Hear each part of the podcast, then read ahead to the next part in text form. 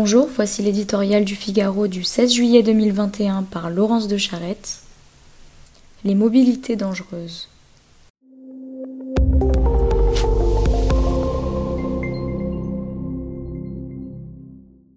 Jodassin chanterait-il aujourd'hui la gloire des trottinettes comme il a célébré la joie de la bicyclette? À Paris, à vélo, on dépasse les autos, entonnait-il, et dans sa bouche le vélo déjà apparaissait plus qu'un simple moyen de transport, comme une manière d'être, un pied de nez.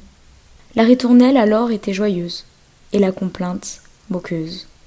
C'est peu de dire que les nouvelles mobilités douces, qui ont envahi chaussées et trottoirs avec l'impérialisme triomphant des ligues de vertu, ne remplissent pas le même office.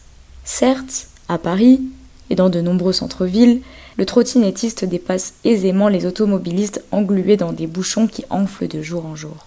Il s'offre des pointes de vitesse dont rêvent ses pauvres voisins tellement archaïques en quatre roues.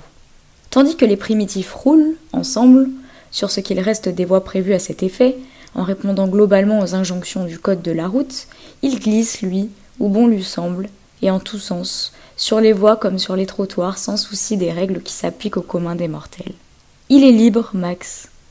C'est ainsi que tout à son monde à lui, il lui arrive de percuter, parfois même mortellement, les piétons qui imaginaient encore que le bas-côté leur était réservé. Écouteurs vissés dans les oreilles, écran à la main, l'homme nouveau engendré par les start-up californiennes navigue enfermé dans sa bulle. Il surfe avec une sorte d'indifférence, sans contrainte et sans sac, l'intendant suivra et se fera livrer à son arrivée.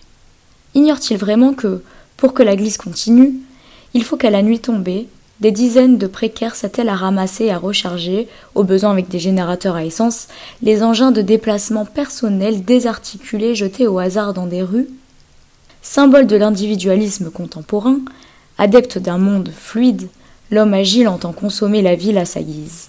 Drapé dans un alibi écologique, il a servi avec puérilité l'espace public à son désir, seul au monde, mais toujours prêt à liker la planète pour la protéger.